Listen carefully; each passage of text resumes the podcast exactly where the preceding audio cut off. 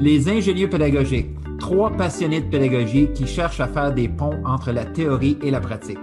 Je suis Alexandre Audette, un enseignant de septième année dans une école francophone d'Ottawa. Je suis Éric Dionne, professeur en mesure et évaluation à l'Université d'Ottawa. Je suis Martin Parent, conseiller pédagogique dans un conseil scolaire francophone d'Ottawa. Nous sommes les ingénieux pédagogiques. Nous faisons des ponts entre la recherche en éducation et les pratiques en salle de classe. On veut ouvrir le dialogue en apportant plus de praxis dans le milieu universitaire et davantage de théorie dans nos écoles. La mission des ingénieux pédagogiques, améliorer les pratiques afin d'améliorer l'apprentissage des élèves. À chaque épisode, on choisit un article qu'on discute dans le but de trouver ce que l'on pourrait rapporter dans nos écoles. Aujourd'hui, nous discutons de l'article de Nola Atkins à propos de l'évaluation et des problèmes en rapport avec l'évaluation. Bonjour messieurs, euh, bienvenue à cet épisode des ingénieurs pédagogiques. Euh, bonjour Eric, ça va? Ouais, salut Alexandre, oui, ça va bien. Monsieur Parent, Martin, ça va? Oui, ça va toujours bien, merci. Donc, cette semaine, Eric, tu as choisi un article pour nous euh, qui s'appelle Grading and Reporting Students Learning de Nola Atkins. Euh, en fait, ce n'est pas un article, c'est un chapitre d'un livre. Euh, donc, est-ce que tu pourrais nous dire de quel livre ça vient? Oui, certainement, Alexandre. Donc, c'est tiré du livre. Attends, je vais m'approcher Assessment in Education. Donc, ça a été publié en 2016 chez Springer. Donc, c'est chapitre 10 euh, de cet ouvrage-là, donc écrit, comme tu disais, par, euh, par Etkin, qui s'appelle Grading and Reporting Student Learning. Et euh, franchement, c'est un, chapitre extrêmement complet en ce qui concerne, je dirais d'abord, la présentation des différents concepts associés à la notation, et en même temps, un regard très critique sur comment ça se passe à l'échelle de la salle de classe. Donc, on va voir que ça s'applique tout à fait en fait à notre contexte, euh, soit en Ontario ou au Québec. Là, on va retrouver, je pense, des situations qui sont décrites par l'auteur qui euh, vont s'appliquer aussi à notre, euh, à notre système scolaire.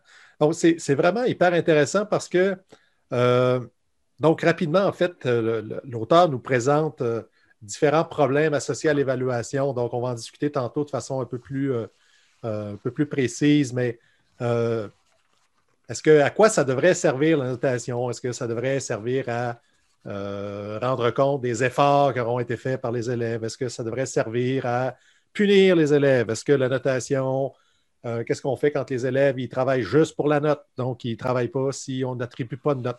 Donc, vraiment, c'est vraiment des, questions en fait qu'on se pose. Hein.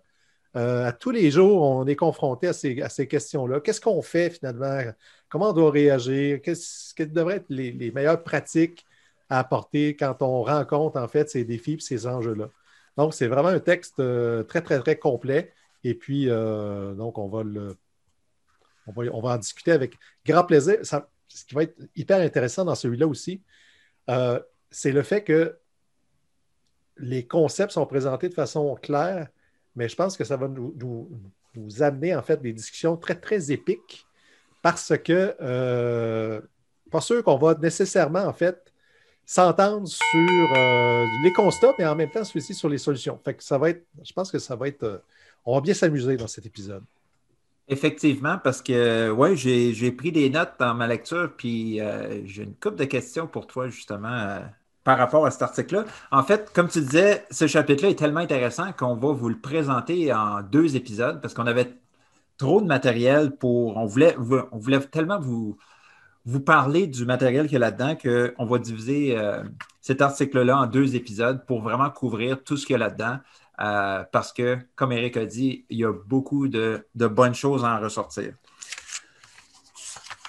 Tu sais déjà que ça va être un article qui ou un chapitre qui est complet, juste en regardant non seulement que l'article ou le chapitre a été écrit au Canada, mais ça a été écrit en Alberta à l'université de Lethbridge, mesdames et messieurs, une petite université euh, excellente euh, qui ressort euh, particulièrement des étudiants de maîtrise qui sont de haute qualité.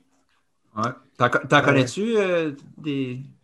Connais toi, Alexandre, connais-tu quelqu'un? Aurais-tu un exemple? Moi, j'en ai pas, là, mais tu connais. ouais, je sais pas, il y a un fatigant qui arrête pas de nous dire.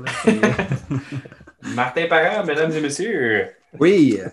Donc, euh, oui, donc, commençons avec euh, Nola Atkins, euh, qui, premièrement, nous fait, nous fait un peu une, distinction des termes dès le début en nous, en nous faisant la distinction entre, c'est quoi la différence entre grading et marking?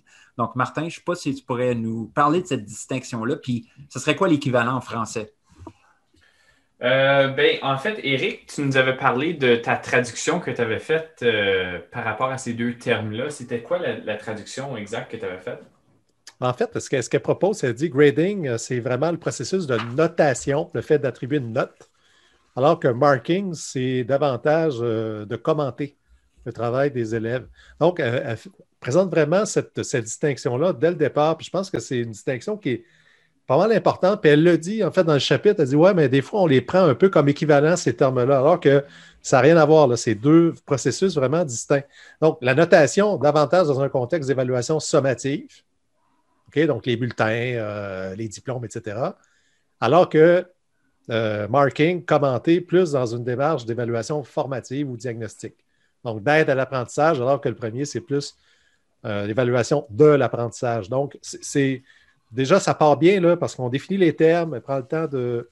C'est un petit court paragraphe, mais c'est vrai qu'on a tendance, des fois, peut-être par abus de langage ou de, les confondre, en fait, confondre la notation, le fait d'attribuer des notes, des scores, des résultats, que ce soit en lettres, que ce soit en chiffres, peu importe la façon, et puis euh, commenter le travail des élèves. Dans mon expérience à moi, euh, en éducation, ce que j'entends en français, c'est l'évaluation comme un terme qui un terme parapluie qui englobe tellement comme justement la notation puis, le marking qui est, peut-être plus la rétroaction, comme tu l'as dit, Eric. Donc, euh, souvent, on va parler d'évaluation, puis on le mentionne plus tard dans l'article, euh, les deux fonctions de l'évaluation. C'est Rick Stiggins qui dit ça, qui, qui parle de l'évaluation comme but de justement ben, noter, donner une note, mais numéro deux, c'est de, de faire progresser l'élève. Donc, soit en nous donnant, donnant de l'information à nous autres en tant qu'enseignants pour dire Hey, ce que je t'en de faire en salle de classe ne fonctionne pas, je devrais peut-être changer ma, stratégie. Ou euh, juste démontrer à l'élève que OK, mais tu es rendu ici, voici les prochaines étapes pour t'améliorer. Peut-être que ce n'est pas ma, stratégie euh, pédagogique qui a besoin de changer, peut-être c'est le, euh, le travail de l'élève dans le fond. Exactement. Euh, je ne sais pas si vous avez remarqué, mais il y a des constats euh, plutôt accablants qui sont bien référencés. Il y a plusieurs auteurs sur lesquels elle va s'appuyer pour énoncer quelques-uns de ces constats-là. Un, de ces constats-là, c'est les enseignants n'aiment pas évaluer. Ce n'est pas une partie de la tâche, en fait, qu'ils aiment le plus les enseignants, souvent, ne se sentent pas compétents à évaluer. Et euh, troisième constat, la qualité des évaluations est souvent remise en question. Euh, on donne l'exemple, elle dit oui, mais on, fait repasser exactement la même copie. Hein, on recorrige la même copie deux jours plus tard, puis oups, on n'obtient pas les mêmes résultats. Donc, un problème de validité, de fidélité. Et finalement, la formation initiale et continue qui est insuffisante en évaluation. Donc, je ne sais pas ce que vous en pensez, mais moi, quand j'ai euh, euh, lu ça, euh, c'est pas nouveau. Hein. ça fait quand même assez, ça fait plusieurs décennies que ces constats-là reviennent, mais les a toutes présentées d'un coup. Et c'est sûr que ça, frappe un peu, là, parce que moi, je donne un cours en évaluation à la formation, à l'enseignement. Puis c'est vrai que c'est un cours qui est difficile à donner. Il est difficile parce que les étudiants arrivent souvent avec un, passif émotif donc, euh, l'évaluation, il y a souvent des connotations négatives, en fait, qui y sont associées. Donc, briser ça, et puis, euh, euh, et, c'est vrai que les étudiants sortent souvent du cours, puis ils ne se sentent pas prêts. Un peu comme le cours de gestion de classe. Hein. C'est comme s'il manque toujours quelque chose. Puis souvent, c'est ce que je leur dis aussi. Il y a deux cours, je pense, qui sont difficiles à, enseigner, deux cours qui vont vous demander vraiment une formation continue très importante. C'est le cours de gestion de classe et puis le cours d'évaluation. Je ne pas dire que les autres composantes ne sont pas importantes, mais c'est vraiment deux aspects de la profession, en fait, qui, euh, où on sait qu'un seul cours, finalement, ce ne sera pas assez. Ben, je pense que ce qui est difficile, c'est que justement, le, le, jeune enseignant sort de la faculté d'éducation, on lui donne le, stylo rouge, puis on lui dit OK, go.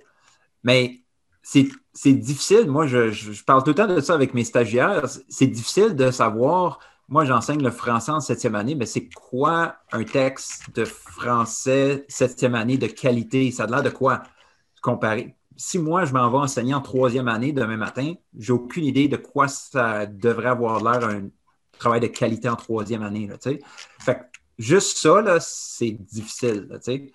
Euh, mais oui, c'est vrai. Moi, je suis tout à fait d'accord. C'est vrai que les, enseignants, on n'aime pas ça évaluer. La correction, oui, c'est vrai que la correction, ça nous prend beaucoup de temps. Mais quand arrive le temps pour mettre une note sur la copie, on n'aime pas ça. Une des raisons que je crois euh, qu'on n'aime pas ça, euh, souvent, on n'aime pas ça à cause qu'on n'est pas super bon. Puis c'est ça que la recherche démontre, malheureusement. Puis je parle de on, je m'inclus là-dedans, on en tant que les enseignants, le, collectif. Mais c'est cette. Eric, tu parlais de, phrases qui sont assez intenses, de citations dans le texte qui sont assez intenses. Là. Je vais vous en lire une à la page 234. Teachers traditionally are poor assessors of student learning.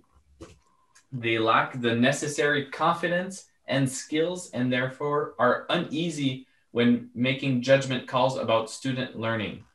Puis là, il y a Brookhart, il cite Brookhart, Earl, Earl and Katz, Elmore, Hargreaves et Al. Comme, je veux dire, le, les citations, euh, les, auteurs cités sont. Il y a, une liste, là. Euh, ça veut dire que ça ne sort pas de nulle part, ce, gros, euh, cette grosse énoncé-là. C'est comme, comme assez pesant comme énoncé. Puis, puis ça a du sens. Nos grilles d'évaluation ne sont pas toujours parfaites. On se sent souvent mal à l'aise par rapport à la note qu'on donne. Euh, on sait qu'à différents moments dans le parcours de l'élève, cette note-là peut limiter cet élève-là, peut euh, peut-être limiter les choix qu'il peut faire au niveau postsecondaire ou peut-être même dans des programmes au secondaire. Euh, donc, nos, notes ne sont, pas, euh, sont pas objectives nécessairement. Puis c'est pour ça qu'on se sent peut-être mal à l'aise dans tout ça. On n'est pas très objectif, puis on n'est peut-être pas aussi précis qu'on aimerait le croire. Oui, puis euh, moi j'ajouterais peut-être une composante, c'est que je trouve que l'évaluation a souvent le dos large. C'est-à-dire que le problème, c'est l'évaluation. Ça irait bien s'il n'y avait pas d'évaluation. Euh, donc, c'est comme si les problèmes, en fait, étaient toujours associés à l'évaluation. Moi, ma position, c'est plutôt que lorsqu'on a à évaluer, on doit porter un jugement. On doit communiquer ce jugement-là. Non, là, on ne peut plus se cacher. On est obligé de prendre position, de décréter, de. Et c'est vrai que c'est difficile. Mais peut-être que les problèmes, ils sont en amont. Peut-être que vraiment la grande difficulté, est-ce que c'est tant l'évaluation que les attentes qu'on peut avoir? Je reprends l'exemple que tu donnes, Alexandre, tu dis, en disant, ben oui, mais un, un élève de septième année, des fois, je ne sais pas trop, euh, où est-ce, pour les jeunes profs, euh, ce n'est pas nécessairement un problème d'évaluation à ce moment-là. C'est un problème, c'est que qu'est-ce qu'on veut? C'est quoi notre cible?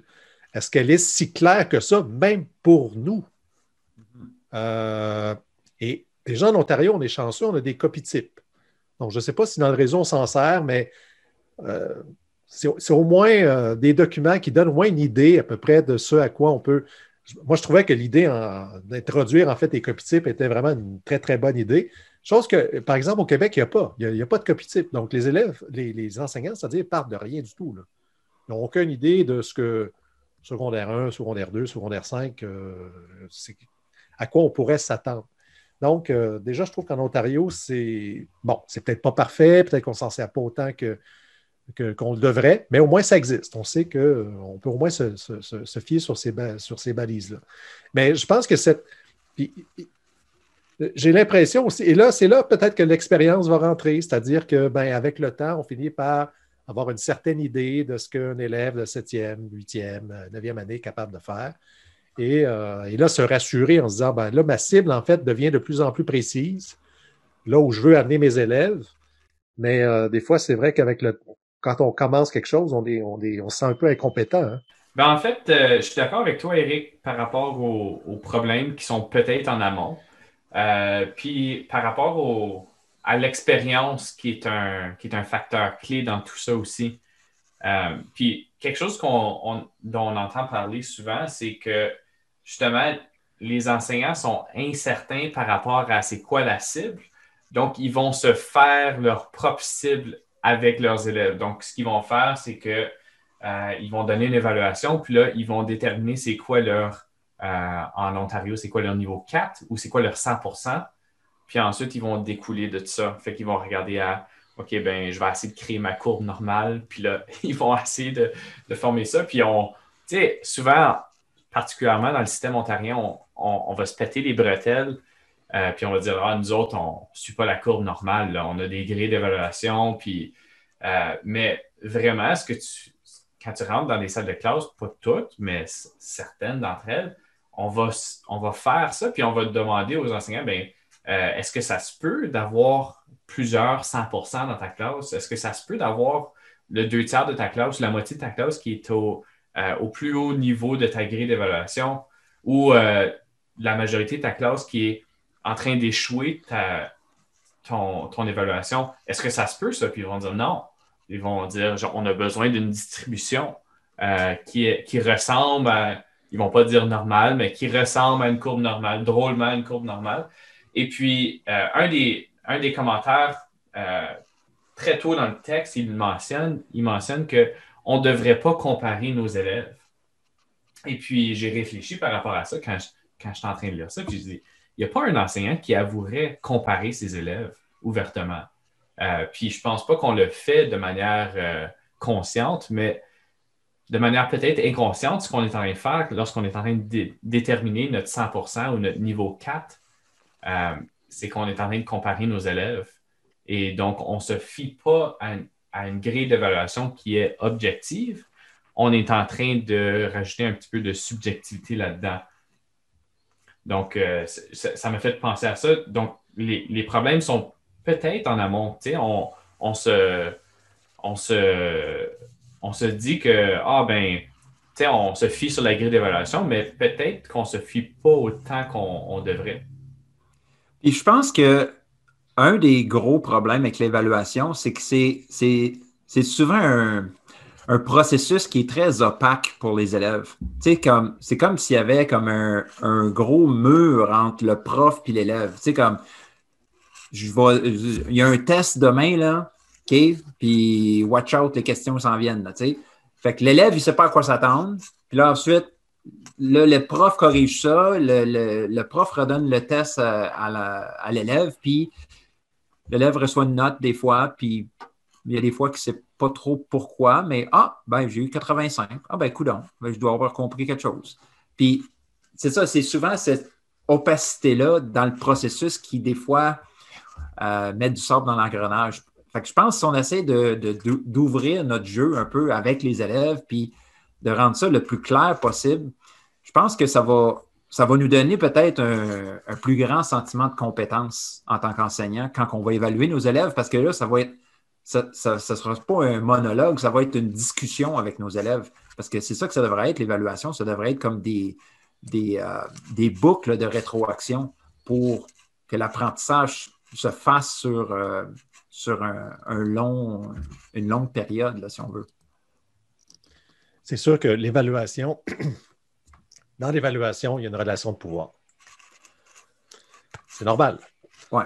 Euh, Ken en parle, elle dit euh, euh, les fonctions un peu, bon, j'ai traduit comme ça, fonctions un peu paradoxales de l'évaluation. Ça fait extrêmement longtemps qu'on a fait ces constats-là depuis les années 60. Lorsqu'on a, Scrivens a parlé d'évaluation formative et sommative, donc identifier les différentes fonctions d'évaluation déjà très tôt euh, on a remarqué que oui, c'est ça. Donc, les enseignants se trouvent souvent dans des situations difficiles. C'est-à-dire qu'une journée, je suis là pour t'aider. Donc, euh, parle-moi de tes erreurs, dis-moi tes difficultés, euh, ouvre-toi à moi, puis donc je vais t'aider. Puis le lendemain, c'est le test, ou c'est l'examen sommatif, ou c'est la tâche sommative. Là, c'est le contraire. Le contrat d'évaluation vient de changer. Là, c'est faut que je cache mes erreurs, il faut que je cache mes difficultés. Parce que sinon, je vais être sanctionné. Donc, il y a ce, double chapeau-là qui est porté continuellement par les enseignants, qui est en quelque sorte euh, quasi un problème insoluble. Euh, je regarde aux États-Unis, on a pris euh, la direction des tests standardisés justement pour sortir l'évaluation sommative des salles de classe avec des résultats qui sont, entre vous et moi, pas très bons très, très mauvais, catastrophique. Donc, je ne pense pas que ce soit nécessairement la, voie à suivre, mais c'est vrai que c'est une, c'est, une frontière ténue, en fait, entre les deux. Puis, euh, pour certains enseignants, ça va être difficile aussi de laisser ce pouvoir-là. Donc, donner du pouvoir aux élèves, c'est, difficile parce que peut-être qu'on ne fait pas la distinction justement entre ce que c'est que la notation et puis l'auto-évaluation. L'auto-évaluation, ce n'est pas de l'auto-notation. Euh, moi, je me souviens, il y a, longtemps, je devais enseigner encore à ce moment-là, puis euh, quand on parlait de ça dans les formations, euh, les profs, écoute, j'ai regardé, mes collègues. c'est pas vrai que les élèves vont se mettre à se donner eux-mêmes leurs notes. Où est-ce qu'on s'en va? Ça n'a pas d'allure. Alors qu'ils ne comprenaient pas que ce n'est pas de ça dont on parle. On parle d'auto-évaluation. Ce n'est pas facile de s'auto-évaluer. Ça veut dire qu'il faut former aussi les élèves à s'auto-évaluer. On ne peut pas juste leur dire Allez, Auto-évaluez-vous. Il faut leur donner des outils, il faut leur montrer comment on fait ça. Il euh, faut qu'ils s'approprient les critères d'évaluation. C'est un méchant job, hein? C'est difficile pour les élèves là, de. Et souvent, ils vont dire non, non, euh, je ne je veux, je, veux, pas. Fais ta job. C'est toi le prof. Évalue. Moi, je ne veux, pas, je veux pas faire ça. Puis ce qu'on réalise, Eric, euh, lorsqu'on fait ceci, lorsqu'on est en train de justement, Alex parlait d'opacité lorsqu'on enlève cette opacité-là et puis euh, que la note ne devient plus une surprise pour l'élève, euh, c'est que l'élève se responsabilise. Donc, lorsque l'élève comprend la grille d'évaluation, euh, puis est capable de s'auto-évaluer, bien là, justement, ça ne devient plus une surprise. Donc, l'élève peut prendre une part de responsabilité dans son amélioration, dans son progrès académique. Puis il, sait qu'est-ce qu'il doit faire. Il comprend sa rétroaction aussi à cause lorsqu'on donne cette rétroaction-là, lorsqu'on fait la partie marking de l'évaluation, puis on, donne la, rétroaction, mais l'élève, il comprend ce qu'on est en train de lui demander de faire. il comprend sa prochaine étape. Donc, il sait exactement où est-ce qu'il s'en va. Ça devient très clair pour lui. Ça devient, clair pour nous autres. Puis, je crois que on peut commencer à travailler ensemble enseignant-élève, lorsque tout le monde rame dans la même direction, ben, euh, ça devient plus plaisant pour tout le monde, je crois, moi aussi. Euh, évidemment, c'est quand même assez euh, utopique comme vision de croire que tous les élèves vont être motivés à comprendre la grille d'évaluation à fond puis de s'auto-évaluer. Par contre, je l'ai déjà vu dans ma salle de classe, je l'ai déjà vu dans d'autres salles de classe aussi, à plein de différents niveaux les élèves sont capables, dans, une certaine mesure, de, le faire. Euh, il faut juste les faire confiance puis de mettre nos attentes assez élevées envers eux, puis ils vont rejoindre cette barre-là qu'on leur place. Oui, puis euh, ben, c'est ça que je disais tantôt quand, quand, je disais que l'évaluation, ça devrait être un dialogue entre, le prof et l'élève pour que ce soit des boucles de rétroaction.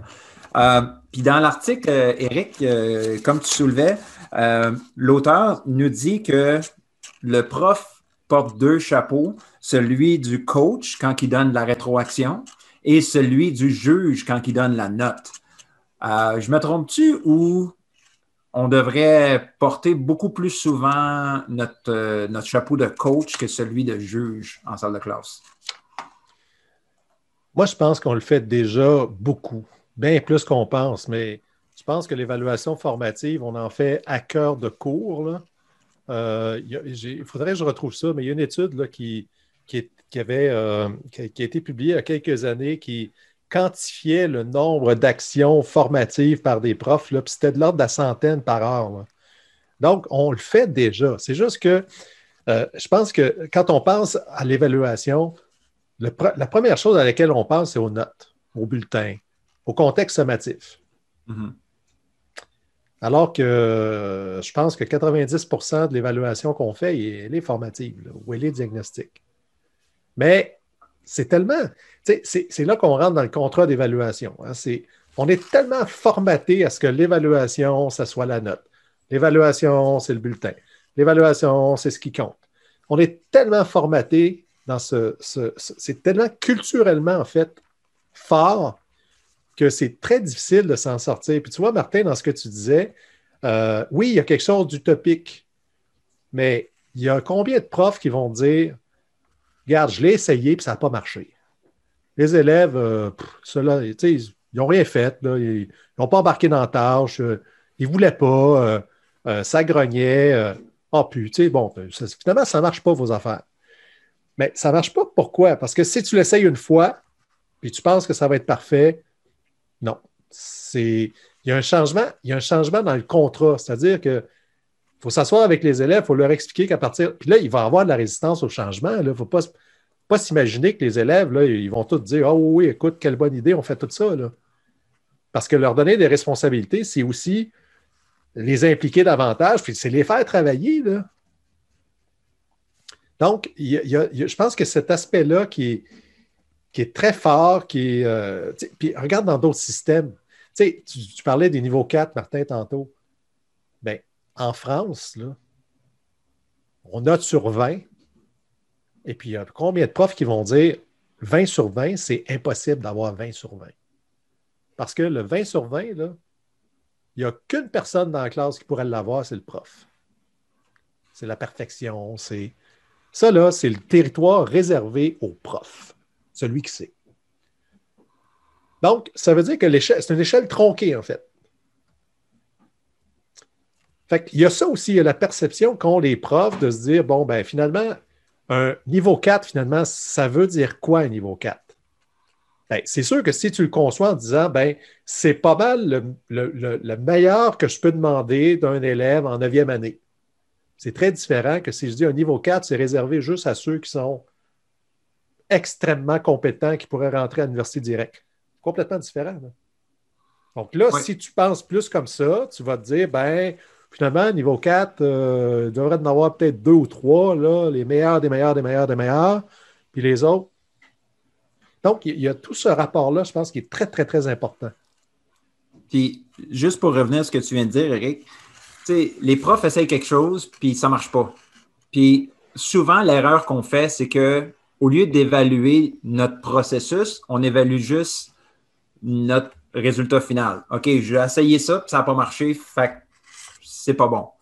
Mais prenons le temps d'essayer de, de, regarder le bon, qu'est-ce qui n'a pas marché dans, dans tout ce processus-là que j'ai essayé de faire. Parce que moi, je l'ai déjà dit sur le podcast euh, plusieurs fois, ça fait quatre ans que j'ai arrêté de donner des notes à mes élèves, puis écoute, c'est une route euh, assez chaoteuse, là, tu comme ça n'a pas été parfait la première fois que je l'ai faite, ça ne l'est pas encore, mais j'améliore le processus à chaque fois parce que j'y crois. Puis, euh, c'est ça, j'essaie de trouver une manière de, faire en sorte que le processus devienne de plus en plus clair, de plus en plus euh, user-friendly, si on pourrait dire, pour mes élèves, parce que c'est pour eux autres, tu sais juste pour euh, continuer maintenant, là, on a parlé de, euh, des problèmes de l'évaluation pour les profs. Maintenant, si on allait euh, vers les élèves puis les parents, ça, là, les parents, ça fait peur, ça fait peur à bien des profs. OK? Il veut, veut pas, ça vient un peu teinter notre évaluation. Tu sais, c'est un, un parent là, qui qui est souvent sur notre dos, puis qui appelle à tous les, tous les jours, et envoie des courriels, puis ah, ouais. Tu, tu, tombes sur la copie de son enfant, veut, veut pas, ça reste avec toi. Euh, je ne sais pas si vous pourriez nous parler, les gars, de c'est quoi les, problèmes qui ont été soulevés dans l'article ici par rapport aux parents et l'évaluation? Ben, euh, peut-être que je peux juste commencer, Martin, tu pourras compléter. Euh, euh, tu sais, ce qu'elle dit, c'est que les parents n'ont pas toujours confiance, en fait, au processus d'évaluation. Tantôt, on parlait d'opacité, puis je pense que c'est vraiment un bon point que tu as amené, Alexandre. Euh, l'opacité, c'est pour les élèves, mais aussi pour les parents. Hein. Absolument. Euh, donc, les parents, souvent, sont méfiants, ne savent pas trop. D'où l'importance d'avoir une bonne communication. On en a déjà parlé hors d'onde lors d'une préparation de ces podcasts-là, mais moi, je, moi je, suis, je, suis, je suis prof à l'université, mais je suis d'abord et avant tout un parent. Là. Ma fille, elle a 13 ans, là, puis elle est au secondaire, puis, puis j'envoie des choses, là, des fois, qui. Ça, ça me turlupine pas mal. Tu arrives au mois de décembre, puis tu as reçu une note là, depuis le début de l'année. Tu as reçu un commentaire, tu as reçu le moindre feedback dans une matière. Ben, ça ne donne pas confiance au processus. Là. Tu te dis, OK, on va arriver au bulletin, mais là, ça risque d'être la surprise. Puis le bulletin, ça ne devrait pas être une surprise. Ça devrait être le moment où tu prends la photo, là, clic, mais tu sais qu'est-ce qu'il va avoir sa photo. Il ne devrait pas avoir euh, de surprise tant que ça. Mais et ça, ça arrive, écoute. Euh, moi, toutes les personnes que je rencontre, là, euh, ils ont toute une histoire comme ça, là, me raconter, comme quoi c'est. Et ça, c'est. Je pense que c'est là qu'on voit les limites de la formation en évaluation. C'est là qu'on voit euh, à quel point on a du chemin à faire. aussi, les directions d'école, je pense que les, leaders pédagogiques, les leaders administratifs, je pense qu'ils ont leur bout de travail à faire là-dedans pour s'assurer que tout le monde soit au même diapason. Euh, moi, je, sais, c'est dur d'enseigner. Là. On le sait, on l'a tous fait, puis on le fait là, encore. C'est difficile d'enseigner. Euh, fait qu'on fait des bons cours, on a des bonnes journées, puis on a des moins bonnes. ça nous arrive à tout le monde. Euh, mais quand on. Des situations comme celle-là, moi j'appelle ça dans les cours, j'appelle ça des comportements toxiques. aux étudiants, il y, a, plein de choses que vous pouvez faire, là, mais il y a des zones où il ne faut jamais être là. Si vous êtes là, c'est pas bon. Là. Donc, tu sais, de ne pas donner de feedback, de ne pas donner de rétroaction, de ne pas, pas informer le parent, surtout quand ça va moins bien, là, euh, ben ça, ça n'aide pas justement à établir une relation de confiance. Je pense qu'il y, a tout plein de facteurs qui rentrent en, ligne de compte pourquoi des enseignants ne donneraient peut-être pas autant de rétroaction qu'ils le devraient. Euh, on, le dit, les enseignants en général ne se sentent pas super compétents à assigner une note qui est précise à, leurs élèves. Puis, dans le contexte actuel, des fois, ce qu'on peut retrouver aussi, c'est qu'on entend des histoires d'horreur où est-ce que tu donnes ta rétroaction, tu donnes ta note à un élève, le parent n'est pas d'accord avec cette note-là, fait va parler, monte à un niveau plus haut, monte au niveau de la direction.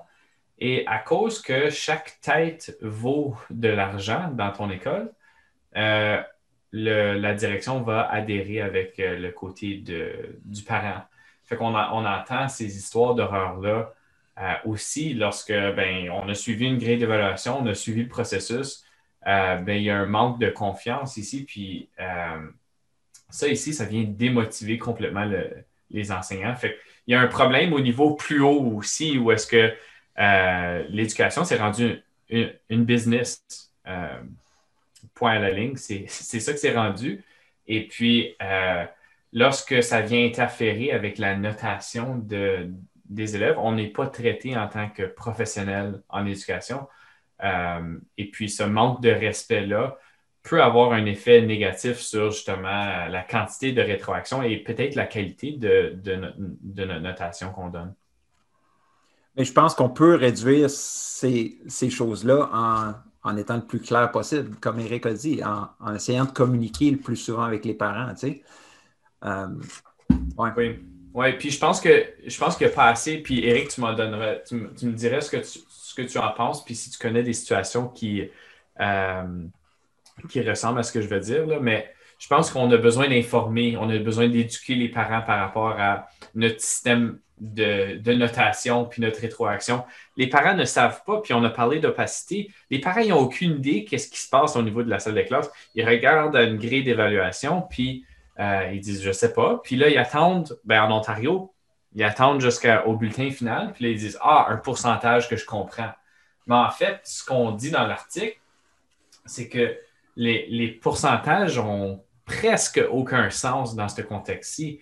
Le sens d'un pourcentage, si tu as 80% ben, ça veut dire que tu as 80% des bonnes réponses euh, sur 100, réponses possibles. Puis ici, euh, lorsqu'on est en train de traduire nos grilles d'évaluation, ben, ça ne correspond pas à 80% ça n'a pas un sens nécessairement, puisqu'on a des descripteurs à l'intérieur de notre grille d'évaluation Euh, donc, mais on est en train de mettre ces pourcentages-là pour permettre aux parents de comprendre la note de l'élève plus ou moins. Mais ici, est-ce qu'on, je me pose la question, est-ce qu'on a eu des exemples de systèmes où est-ce qu'on a dit, hey, on va arrêter de, de, de, trouver une solution superficielle, puis on va aller régler le problème plus profondément, puis on va aller éduquer ces parents-là pour justement euh, permettre leur compréhension d'une grille d'évaluation puis du niveau de leur élève ou de leur enfant.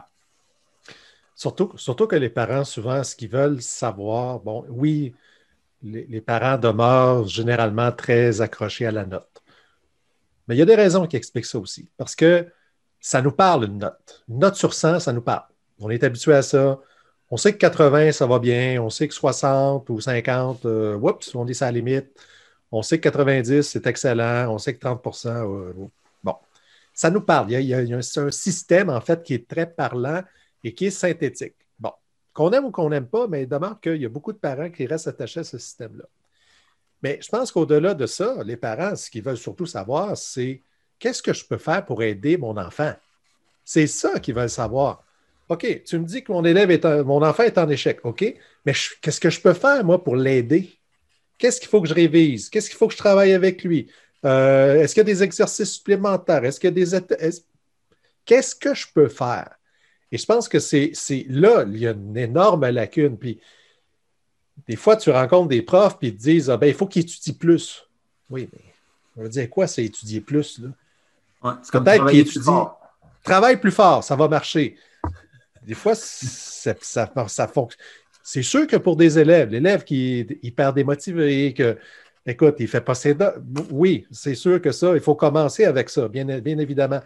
Mais il y a combien d'élèves qui travaillent fort, ils étudient, ça ne fonctionne pas? Ça veut dire qu'il faut aller plus loin que ça. Et c'est là que le travail didactique des profs, la, la, compétence didactique doit embarquer pour dire écoute, je sais ce qui ne fonctionne pas, puis voici, je vais t'offrir des ressources spécifiques à toi, mais aussi, il y en a peut-être d'autres aussi dans la classe ou dans les autres groupes qui rencontrent à peu près les mêmes difficultés. Euh, et c'est là, à mon avis, qu'il faut qu'on se mette davantage à travailler en équipe. Parce que faire ça, ça demande du temps, euh, ça demande beaucoup de temps. Puis si on est capable de se diviser le travail, ben à ce moment-là, euh, on, est gagnant. Puis si je veux brasser la soupe un peu, euh, revenir sur l'article de Butler qu'on a lu euh, dans un, un, épisode précédent, où est-ce qu'elle nous disait, euh, Butler, que quand tu donnes la note, les commentaires après ça sont, sont pas importants. Fait que si on veut vraiment que, que nos recommandations aux parents soient suivies, faudrait peut-être retarder le moment où est-ce que la note est reçue. Donc, tu envoies tes corrections avec des commentaires, puis voici comment est-ce que tu peux t'améliorer, mais pas de note. Sinon, ben là, on, parle dans le vide. En tout cas, c'est ce que Butler nous disait euh, dans son article. Oui, moi, je peux dire, moi, je peux te dire en termes de, en termes de parents, Alexandre, là, moi, je vais te dire, là, la note, je m'en fous. Par contre, ce que je veux savoir, c'est est-ce que ma fille, ça va bien? Est-ce qu'il y a des difficultés majeures? Est-ce qu'il y a des difficultés mineures? Je veux savoir comment ça va. Après ça, la note, je vais vivre avec. Tu sais, on sait, là, 80, 82, 3, 3 plus. C'est quoi la différence? Ça va-tu vraiment changer quelque chose dans ta vie, honnêtement? Là? Ouais. Hein? Fait que, tu sais, on ne va pas aller pinailler pour 1% ou pour un plus, un malus. Mais là où les parents vont venir pinailler, souvent, c'est lorsqu'ils se pensent que tout va bien, ils arrivent au bulletin et l'élève est en échec. Mais là, tu dis, il y a quelque chose qui n'a pas fonctionné. Ce que j'étais pour dire, Eric, euh, c'était que euh, justement, on, veut donner cette rétroaction-là de manière constante, mais ça, demande un travail énorme. Puis tu, tu l'as mentionné auparavant. C'est on est tout le temps en mode d'évaluation formative. Presque tout le temps. Si, on y pense, là, quand on demande une question, qui, euh, comment est-ce que vous vous sentez par rapport à ce problème-là? Levez la main si vous euh, vous sentez à l'aise avec ce problème de mathématiques-là. Puis là, tu as, deux tiers de ta classe qui lèvent la main. Mais ça, c'est c'est en train de nous donner de l'information. On est en train de, c'est une auto-évaluation de la part des élèves. Oui, c'est quand même assez simple, mais ça nous donne de l'information. On peut faire un Kahoot, on peut demander une question, on peut demander à un élève d'écrire un problème au tableau, on peut euh, demander aux élèves de montrer leur, leur, euh, réponse sur un tableau blanc. Euh, il y a plein de différentes façons qu'on peut avoir. On peut être en mode d'évaluation formative, mais le problème ici, c'est la consignation de, ces notes-là. puis c'est de donner, d'offrir de la rétroaction de manière constante aux élèves. Ça devient un travail qui est énorme une des choses que je pense qui peut venir solutionner un peu ce problème-là, c'est des applications euh, au niveau des ordinateurs, que ce soit des jeux euh, qui, qui, offrent de la rétroaction peut-être un petit peu plus de manière constante pour des tâches assez simples. Euh, ça, ça peut, être, ça peut être une solution. On n'est peut-être pas encore là en ce moment, mais j'aimerais ça, voir ça puisque ça simplifierait cette tâche-là d'évaluation, euh, de transformer nos évaluations formatives informelles à des évaluations formatives qui sont un petit peu plus formelles avec de la rétroaction. Ces termes-là, formels, informels-là, euh, viennent de, Marzano qui, les a définis comme ça. Euh, messieurs, si on, passe à la prochaine partie de l'article, et ça, c'en est une aussi intéressante, euh, qui est euh, les notes par rapport euh, aux évaluations punitives. parce que des fois, on utilise l'évaluation comme, malheureusement, certains profs utilisent ça quasiment comme un outil de gestion de classe. Si tu si n'écoutes pas, ben watch out à l'examen. c'est quoi les points importants, Eric, que tu avais relevés dans ce, dans ce domaine-là? Écoute, il y en a plusieurs. Euh, on ne va pas toutes les aborder dans le cadre de cet épisode-ci, donc on va commencer puis on va compléter dans le prochain. Euh, mais euh, elle, nous rappelle des choses qu'on devrait en principe savoir déjà, mais c'est vrai qu'en pratique, on a tendance des fois à les oublier. Mais c'est ça, l'évaluation, ça ne sert pas à punir les élèves. D'assigner zéro ben, on devrait éviter. Hein, on devrait éviter de donner la note zéro. En Ontario, on a même décrété, ça fait partie de la politique en évaluation, on n'a pas le droit de donner zéro. Euh, enlever des points de retard. Et là, ça, c'est un point sur lequel probablement euh, euh, les enseignants qui nous écoutent ne seront peut-être pas tout à fait d'accord avec les propositions, mais parce que certains profs vont dire oui, mais de respecter les consignes, ça fait partie aussi du, du travail. Quand on a à faire des choses dans la vraie vie. Euh, euh, si on ne paye pas nos impôts à date limite, ben, on va payer des intérêts. Puis c'est comme ça que ça marche.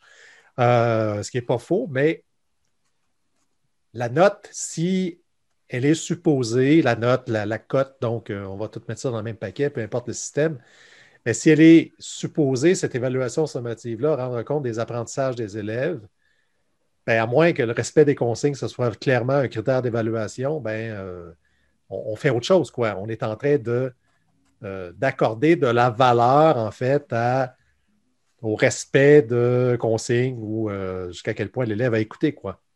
Donc, euh, ça, puis la propriété du travail, c'est une autre chose à mettre dans la même catégorie, selon moi. Là. Il y a beaucoup de choses, hein? Puis, tu sais, l'effort, ça revient souvent. Est-ce qu'on devrait noter l'effort? L'élève qui dit oui, mais j'ai beaucoup travaillé.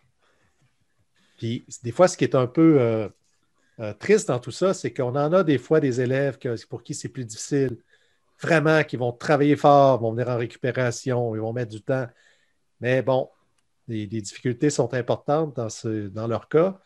Et euh, ils vont dire Ouais, mais j'ai beaucoup travaillé. Oui, mais est-ce que l'effort, ça fait partie des critères d'évaluation? Puis comment on fait pour noter l'effort? Puis, ça, je pense que c'est un peu notre job de faire comprendre à l'élève que oui, tu as travaillé fort, ça fait, ça fait deux, trois semaines que tu viens tous les midis, puis que tu fais des, des je sais pas moi, des divisions de fractions, puis tu as encore de la misère avec tes divisions de fractions. Mais je pense que c'est notre job de leur faire comprendre que l'apprentissage, ça prend du temps. Là, tu es en train de faire un sprint où est-ce que tu viens pendant trois semaines faire des problèmes de maths à tous les midis. Mais l'apprentissage, c'est un marathon. Comme peut-être que dans trois semaines, tu vas avoir encore de la misère, mais l'année prochaine, peut-être ça va débloquer. Tu sais. Je pense que ça fait partie de notre job aussi. Là. Ah oui, tout à fait. Puis, euh, euh, c'est, on, est, on est aussi beaucoup à la merci des horaires. On est euh, beaucoup à la merci du calendrier. On est beaucoup à la merci aussi de passer son programme. Donc, on veut donner du temps, mais en même temps, des fois, du temps, on n'en a pas tant que ça. Puis, je fais, peut-être juste un lien avec ce que tu disais, Martin, tout à l'heure, avec les parents qui sont mécontents. Hein, qui vont aller en haut puis qui vont dire Ouais, mais là, la note ce qui est facile, c'est de donner raison aux parents puis de dire OK, regarde, on va changer la note. Quelle note tu veux? Tu veux un niveau 4? Regarde, niveau 4. Mais est-ce que c'est rendre service aux élèves? Parce que l'année d'ensuite, ou plus tard dans l'année ou dans le, semestre, l'élève, il a peut-être une meilleure note, mais il y a pas. Les difficultés sont toujours là. Donc, euh, des fois, on fait juste reporter le problème, puis euh, combien de fois on voit des, élèves, en fait, que tu vois que les prérequis ne sont pas là. C'est-à-dire que des fois, tu te demandes, tu te dis, bon sang, comment, ils, comment ils ont pu réussir dans, les années antérieures, tellement ils partent de loin. Là. Donc, euh, il y, a tout ça aussi. Il y a des élèves qui partent tellement de loin qu'ils euh, sont obligés de mettre plus d'efforts. Ça, les oblige à, pour toutes sortes de raisons. Donc, on est, la vie est, injuste hein, sur, le fond des choses. Euh, c'est la même chose avec les élèves qui sont en douance, qui sont pour qui c'est extrêmement facile, ils n'étudient pas, ils ont des bonnes notes. Euh, euh, quand ils, apprennent quelque chose quasi du premier coup, euh, c'est déjà correct. C'est profondément injuste, mais qu'est-ce que vous voulez, ça fait partie de notre diversité aussi. On doit se poser la question en tant qu'enseignant, qu'est-ce qu'on évalue? C'est quoi, qu'on évalue sur notre grille d'évaluation? C'est, réellement le, niveau académique de l'élève. ce n'est pas l'effort, ce n'est pas euh, la remise en temps. En fait, si on n'a pas un travail, ben, on ne l'a pas reçu, fait qu'on ne peut pas le noter. Euh, fait en fait, ce qui manque, je pense, c'est plus de catégories euh, pour décrire le comportement de l'élève. Donc, on a en Ontario, on a les HH, les habiletés puis les habitudes de travail. Donc, on est en train de noter ça, puis on les valorise plus, plus ou moins. Là. On, les met sur le bulletin, puis les parents les regardent euh, mais ce n'est pas valorisé autrement comme par les, les, euh, systèmes postsecondaires, etc. Euh, mais on a, on a la, cote I comme insuffisant, insuffisance de données, mais on l'utilise très rarement. mais ici, je pense qu'il faudrait juste se sentir plus à l'aise de donner cette cote-là. Quand on a vraiment une insuffisance, lorsque l'élève manque une fois sur deux ou euh, une fois sur trois, un cours sur trois, est-ce qu'on a vraiment assez de données pour démontrer que l'élève euh, est rendu à ce niveau-là, même s'il nous a démontré sur quelques évaluations qu'il a, a, rejoint le niveau 3 ou le standard euh, provincial ou peu importe. est-ce qu'on a, vraiment une, suffisance de données? donc, je pense qu'on a besoin de se sentir plus à l'aise dans ces catégories-là je pense que c'est une idée qu'on pourrait, garder, puis on pourrait peut-être, euh, si on commencerait à se sentir plus à l'aise avec ces catégories-là, ben, euh, je pense que l'élève comprendrait que ben, il ne va pas s'en sortir avec son niveau 3 de, toute manière à cause. C'est ce qui arrive présentement, je pense, dans la majorité des, situations, c'est quand l'élève ne remet pas, ben là, on a on a la, politique, euh, on ne donne pas de zéro. Donc, l'élève a autant de chances qu'il veut, puis il s'en sort de toute manière. Il a plus de temps pour, euh, pour étudier, euh, pour aller voir les, copies de tests des, élèves qui ont déjà complété le test. Il y a plusieurs. il s'en sort de toute manière en ce moment. Fait que notre système ne fonctionne pas. Mais je ne pense pas que ça se rapporte à l'évaluation en tant que telle. C'est un système de gestion de comportement de l'élève plutôt. Oui, puis c'est un système aussi où euh, on veut que ça coûte le moins cher possible. Donc, mhm. souvent, c'est euh, plus facile d'acheter la paix euh, que d'identifier des, véritables problèmes où ça va demander, en fait, à ce que l'école ou le conseil mette, des moyens. Donc, ça aussi, ça fait partie du contexte. Il ne faut pas se le cacher. puis je pense que Martin, tu vois, par rapport à ce que tu dis, le fait d'assigner le score I, ben, je pense que ça va aussi avec ton niveau de confiance. Si tu as confiance en tes capacités à évaluer, tu sais que si tu es convoqué par ta direction, tu vas savoir quoi dire, tu es prêt, tu as des arguments, et puis euh, tu vas être capable, en quelque sorte, de défendre ton jugement. Mais si tu n'es pas trop sûr, si tu marches sur des œufs, si tu penses que ben, tu vas faire quoi? Tu vas, tu vas acheter la paix, tu vas, préserver, tu vas te préserver, tu vas te protéger, puis tu vas dire, bon, ben écoute, ils veulent quoi? Là? OK, ils veulent, ils veulent, OK, regarde, je vais leur donner ce qu'ils veulent. Là, puis, euh, euh, fait qu'il y a ça aussi. Là. je pense que c'est un système, je pense que tu l'as très bien dit. Puis, moi, j'ai écrit un article là-dessus là, sur le fait que, à quel point le néolibéralisme, en fait, l'économie de marché a tellement investi les systèmes d'éducation que euh, même certains leaders pédagogiques, ils ont beaucoup acheté ce modèle-là. Et puis, il faut bien paraître, il faut montrer que tout va bien, il faut cacher les problèmes. Et puis, alors que la mission d'école, c'est d'aider surtout les élèves qui sont les plus en difficulté. Hein, c'est les plus vulnérables, en fait, qui ont besoin de l'école. Oui. Euh, donc, je pense, messieurs, on pourrait s'arrêter ici pour euh, ce premier épisode de, deux sur euh, l'article de Atkins. avant qu'on se quitte, j'aimerais qu'on fasse un petit, un petit retour sur ce qu'on a discuté aujourd'hui pour faire des ponts entre qu'est-ce qui est dit, la théorie qui est dit dans cet article-là, puis qu'est-ce qu'on peut ramener dans notre salle de classe.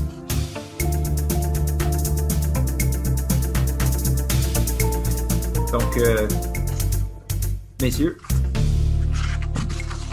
Ben, moi, il y, a, un aspect qui me semble être euh, fondamental, qui est un peu en filigrane de la discussion qu'on a eue aujourd'hui, c'est toute la question de la formation en évaluation. Évidemment, euh, à la formation initiale, euh, il y a un seul cours en Ontario. Au Québec, euh, dans la plupart des universités, c'est un cours. Il y a, je pense, une université où il y a deux cours, mais je ne suis pas certain que c'est des cours de trois crédits. Pour avoir participé à la restructuration du bac, à la formation à l'enseignement, le nombre de cours est limité. Donc, quand, même, que tu, prêches pour ta paroisse, ça prend deux cours en évaluation, ben, si tu ajoutes un deuxième cours en évaluation, ça va être au détriment d'un cours en gestion de classe, en didactique. Ou... Donc, tout est important. Donc, tu es obligé de, faire avec. Et je pense que là où euh, j'ai de l'espoir, c'est beaucoup plus dans la formation continue, c'est dans l'accompagnement aussi des, enseignants, c'est euh, dans des projets de recherche-action où des profs d'université travaillent étroitement avec des, enseignants, avec des conseillers pédagogiques qui n'a pas peur aussi de mettre les mains à la pâte, parce qu'il y a des arguments aussi qui sont évoqués par les praticiens qu'il faut qu'on prenne en considération.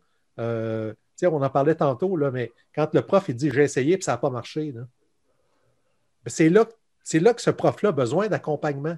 Si tu le laisses tout seul dans sa classe, il, va revenir à ses pratiques euh, antérieures.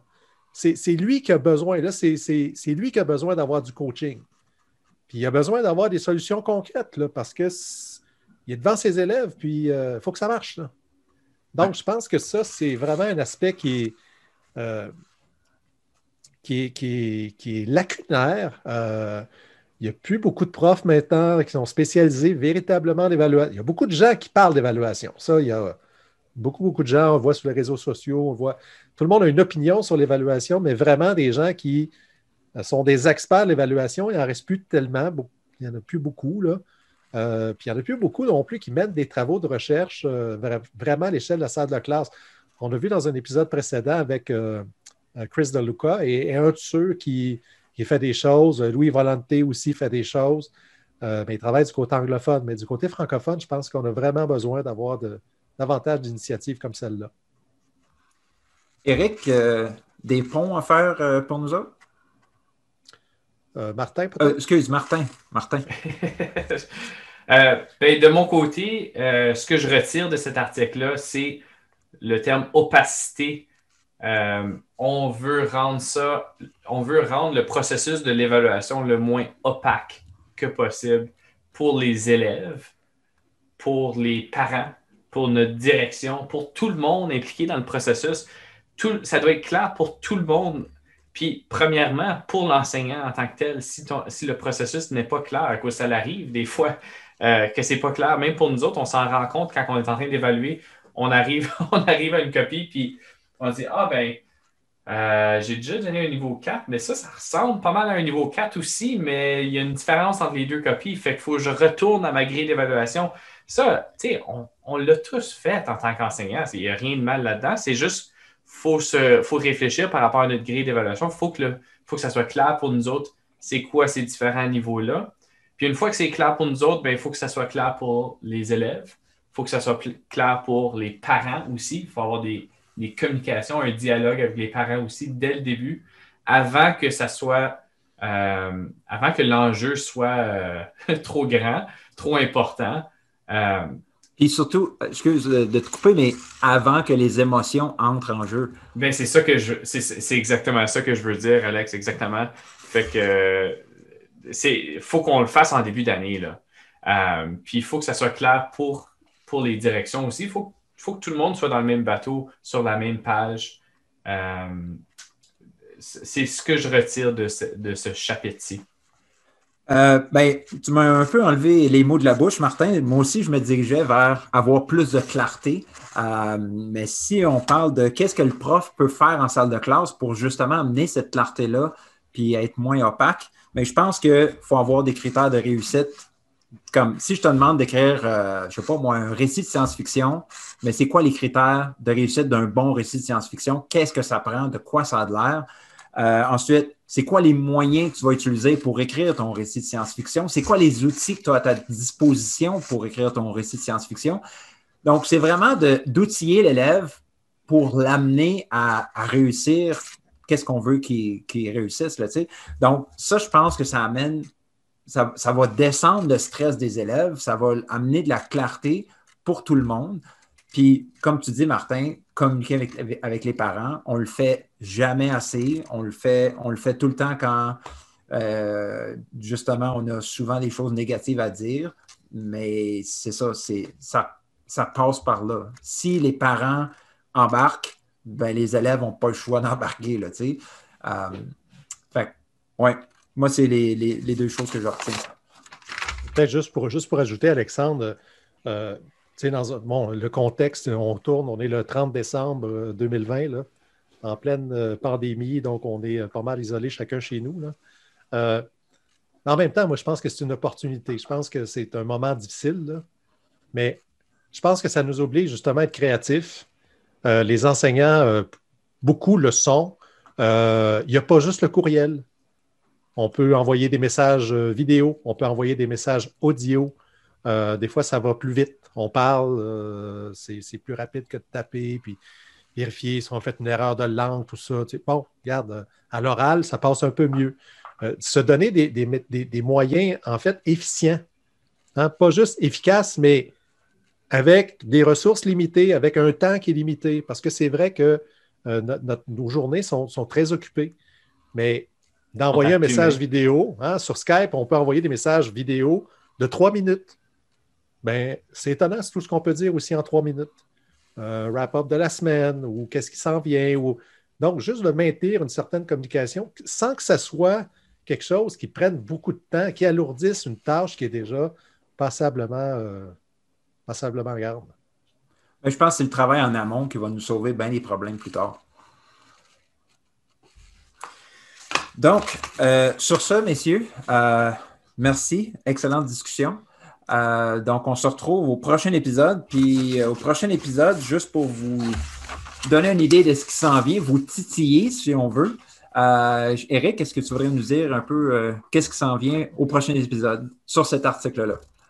Oui, en fait, on va en fait continuer notre tour d'horizon des difficultés qu'on peut percevoir avec, avec l'évaluation. Donc, euh, et ça, ça va être quelque chose qui va être. Euh, je sais que tu vas beaucoup réagir là-dessus, Alexandre.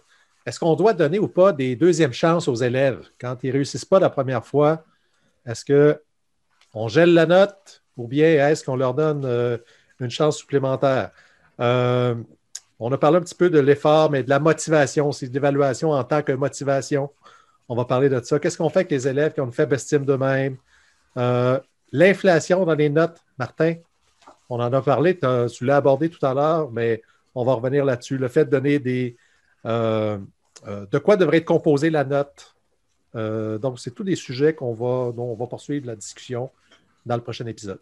Puis aussi, j'ai vraiment hâte d'aborder les conclusions de l'article où est-ce qu'on nous, on, nous offre différents plans d'action. Bon, qu'est-ce qu'on fait si on ne veut pas donner des notes ou si on veut changer la manière de communiquer les rendements? Voici des options. Et ça, j'ai vraiment hâte qu'on en jase. Donc, un petit rappel, euh, donc le chapitre de Nola Etkin, donc euh, dans un livre qui s'appelle Assessment in Education, The Enabling Power of Assessment Number 2. Donc, c'est publié chez Springer et le titre est Grading and Reporting Student Learning. C'est le chapitre 10. Donc, suivez-nous, les ingénieurs pédagogiques, euh, sur Twitter. Monsieur Parent, comment est-ce qu'on peut vous trouver sur Twitter? C'est at monsieur underscore parent. Eric, comment est-ce qu'on ce peut te suivre? Oui, on peut me suivre sur Twitter et sur Facebook, euh, Prof Dion, et puis j'ai un site web qui s'appelle euh, profdion.ca et un site web des ingénieurs qui est en refonte, qui devrait être disponible bientôt. Je pense que lorsque cette vidéo sera tournée, euh, sera diffusée, c'est-à-dire le, site sera, sera disponible, donc on mettra la petite adresse qui va apparaître dans le bas de, Parfait. Et moi, c'est Alexandre Odette. Vous pouvez me rejoindre sur Twitter à Prof Odette. Donc, merci d'avoir été des nôtres et on se revoit au prochain épisode. Nous sommes les ingénieurs pédagogiques. Nous faisons des ponts entre la recherche en éducation et les pratiques en salle de classe. On veut ouvrir le dialogue en apportant plus de praxis dans le milieu universitaire et davantage de théorie dans nos écoles. La mission des ingénieurs pédagogiques améliorer les pratiques afin d'améliorer l'apprentissage des élèves.